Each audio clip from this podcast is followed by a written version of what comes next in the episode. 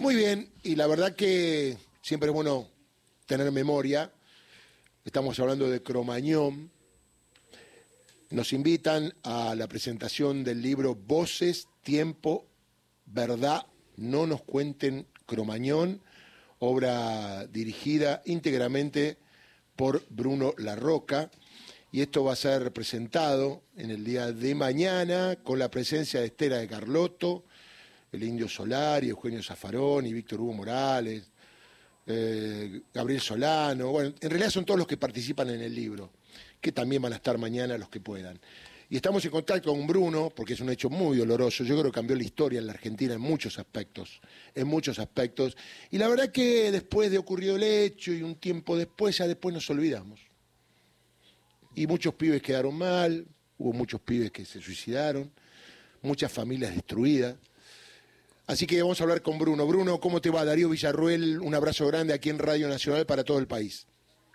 Hola Darío, bueno, muy bien, eh, gracias eh, por el espacio y la verdad que es un, gusto eh, poder hablar en tu programa.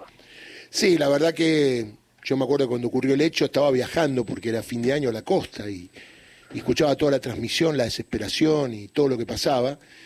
Y también sabía que habían ido sobrinos míos, que por suerte finalmente no fueron, tenían la entrada, le habrá pasado muchos otros casos. Pero lo que me interesa es que en el libro, por la forma y por los que están aquí como colaboradores, me da la impresión que tiene una visión distinta de todo lo que sabemos, ¿no?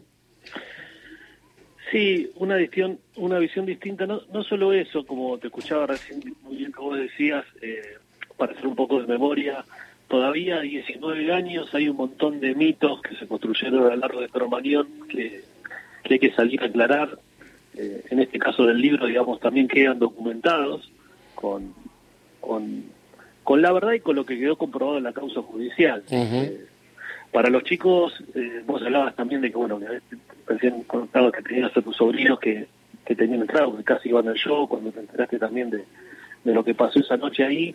Y, por ejemplo, para todos los chicos de la organización de los Juventud en eh, que seguían todo el debate mediático que se dio a lo largo de estos años, bueno, vos también fuiste una voz referente, una voz que se alzaba en busca de la verdad en los medios en una época también muy complicada. Tal cual. Donde acapararon las voces, quizás las voces del dolor, eh, y se contaron un montón de cosas que, que, no eran ciertas, que no habían pasado y que fueron comprobadas en una de las causas judiciales, creo que la causa judicial más importante de la historia del país a nivel del juicio de la Junta, ¿no? Sí, y además, eh, ¿te acordás que se creaban alrededor de lo mediático voces a favor y en contra, por ejemplo, del grupo, eh, del organizador? O, sea, que iba eso iba más allá del daño cierto de lo que había pasado, ¿no? E, exacto. Y en el libro, eh, uno de los que también que participan es Alejandro Kaufman, que es un ensayista, bueno, muy prestigioso, que viene analizando los medios de comunicación desde la frivolidad de los medios de comunicación desde la época de la dictadura militar, cuando empieza un poco los programas eh, humorísticos, y, él habla justamente de eso en el libro, eh, de ese River Boca, que son los medios de comunicación entre los padres y los sobrevivientes. Entonces asistimos durante muchos años a un debate eh, violento, un poco impulsado también por ciertos programas de televisión, porque tampoco no hay que decir de todos los, los periodistas y comunicadores, pero sí ciertos programas donde buscaban esa rivalidad, tal cual, la pelea eh, entre un padre que había sufrido la pérdida de un hijo y un sobreviviente que había pasado la noche más trágica de su vida, eh, quizás rescatando a un amigo muerto dentro de un boliche. Sí, además se, se, a ver, se achicaba el debate acerca de que eran fanáticos de los músicos y que, bueno, los pibes por ahí lo defendían y los padres obviamente odiaban los músicos por lo que había pasado, ¿no? Era una cosa como fuera de contexto de lo que realmente pasó, ¿no? Sí, sí, tal cual. Eh, también lo que pasó que eh, de alguna forma copiaron la, escena o las voces, los micrófonos de los medios, un grupo de padres que eran, habrán sido unos 10, eh, donde durante todo el tiempo lo que querían era la prohibición de la banda, ¿no? Que no volvieran, que los músicos no volvieran a tocar más. Correcto. Eh, eh, entonces, por otro lado también había un grupo de sobrevivientes y familiares de víctimas, e incluso padres, padres que asistieron a la vuelta y al regreso de callejeros a los escenarios, porque para ellos era un poco sanar eh, parte del dolor que cargaban adentro y sabían que su hijo, eh, que había muerto en Tromañón, el cariño, el amor y lo que tenía con la banda y con los músicos. Eh, y esas voces también de esos padres fueron calladas y se dieron debates en la televisión que fueron realmente increíbles, como el de un padre que le decía, un padre que le dijo a otro padre, un padre que estaba a favor del regreso de, la banda a los escenarios le dijo, eh, bueno, ojalá que, que vayas y y a tu hijo que te, a tu hijo que te quedó vivo eh, le pase lo mismo que le pasó a mi hija y la tengo que llorar mm. la misma cantidad de veces que la lloro yo. Mira, ahora que, que, estoy haciendo memoria, porque yo este caso lo viví mucho, porque le hice nota a la banda antes que tuviera presa y después que tuvo presa. Dice nota a quien era el gerenciador, que ahora no me sale el nombre, que murió. Omar Chaván. Omar Chaván. Eh, le hice nota a los familiares, le hice nota a alguien que era el representante también, no me acuerdo cómo se llama, que estuvo preso. O sea, hice nota en la cárcel, exactamente, hice nota en la cárcel. ¿Y sabes qué? Y yo tenía el programa Secreto de Sumario en Radio Continental y me acuerdo, ¿te acordás que eh, no me venían al programa... Eh, si venían los padres de un lado, no venían los del otro. Claro. Sí, sí, incluso eh, los chicos de No nos cuenten Cromañón, que hay que hablar también de, un grupo de pibes que cuando les pasó esto que, que, pasó tenían promedio entre 18 y 25 años, eh, siempre llevaron una lucha por de alguna forma imponer sus voces y dejar en claro la verdad de lo que pasó esa noche porque son los testigos directos que estuvieron esa noche rescatando y salvando, son los héroes también entraron a salvar amigos, porque más del 50% de los pibes que murieron, de los 194, murieron volviendo a entrar al boliche, no adentro del boliche, sino volviendo a entrar después de haber salido a rescatar a un hermano, un primo, un amigo, un desconocido, porque en el camino se cruzaban con el cuerpo de un desconocido pidiendo auxilio y lo cargaron al hombre y lo sacaron.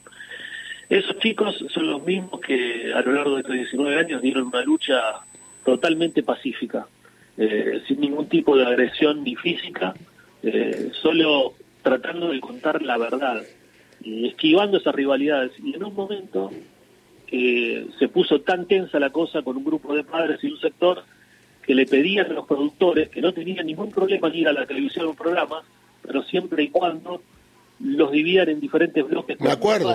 sí, sí, sí. Y el pedido, incluso de entrar y salir de un canal de televisión por otra puerta. Tal cual, tal cual, tal cual. Ningún tipo de, de agresión. Bueno, esos eran pibes, ¿eh? eran pibes de, de 20 años, que a lo largo de, también de estos 19 y de esta historia han llevado siempre una lucha pacífica y en ningún momento, aunque la causa y las instancias judiciales se fueron en el medio dando vuelta, nunca salieron a romper nada, nunca salieron a escarachar, ni a pintar, ni, ni a hacer ningún acto de tirar una valla en tribunal ni nada por el estilo. Sí, me haces acordar porque en ese momento estaba en AM yo, en Telefe, que le dábamos mucho al tema porque nos interesaba yo rosqueaba mucho porque el programa era mucho más de pasatista y yo quería hablar de ese tema y profundizaba con la causa penal y ahí han ido los padres, los abogados, eh, ahí fue donde hice la nota a los músicos, eh, en realidad fui a verlos a un estudio donde estaban ellos destruidos por todo lo que había pasado.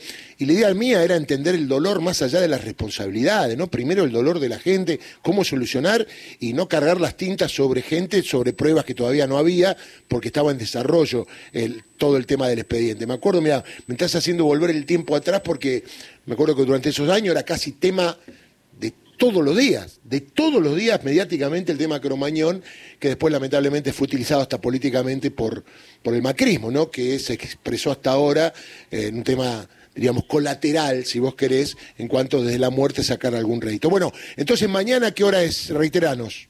Mañana a partir de las 17 horas, ahí Sarandí creo 1280, es en, en Cabo, en la Fundación Sexto Nuevo, en un lugar muy lindo. Eh, bueno, va a haber una presentación del libro, una conferencia de prensa, con, muchos invitados de los que participaron.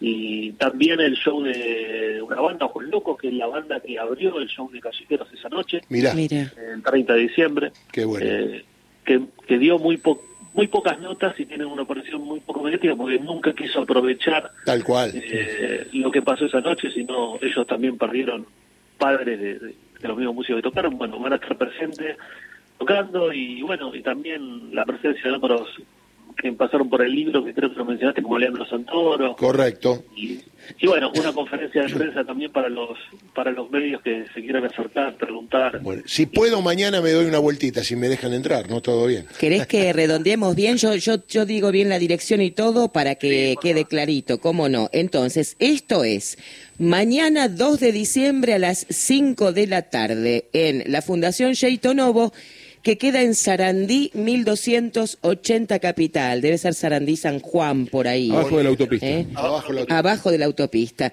Apertura musical 17 y 30 en punto. A las 18 charla debate desde los diversos abordajes que recorre el libro.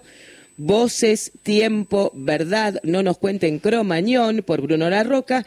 Y luego a las 18.45 conferencia de prensa y a las 19.15 cierre musical. Ahí estaremos, Bruno. Mucha suerte, ¿eh? Bueno, Darío, un abrazo grande y la verdad que sería un honor que estés presente porque sabemos también tu compromiso, tu ética laboral y cómo encaraste este tema durante estos 19 años. Muchas gracias, amigo. Y sí, me va a gustar encontrarme con mucha gente que, que vino a los programas y, bueno, más allá de esta diferencia que había entre ellos, uno siempre trató de abrirle el corazón porque en el fondo estaban los pibes. Un abrazo grande, ¿eh? Bueno, otro, gracias. Bruno Larroca, autor libro Voces, Tiempo, ¿verdad? No nos cuente Cromañón. Interesante porque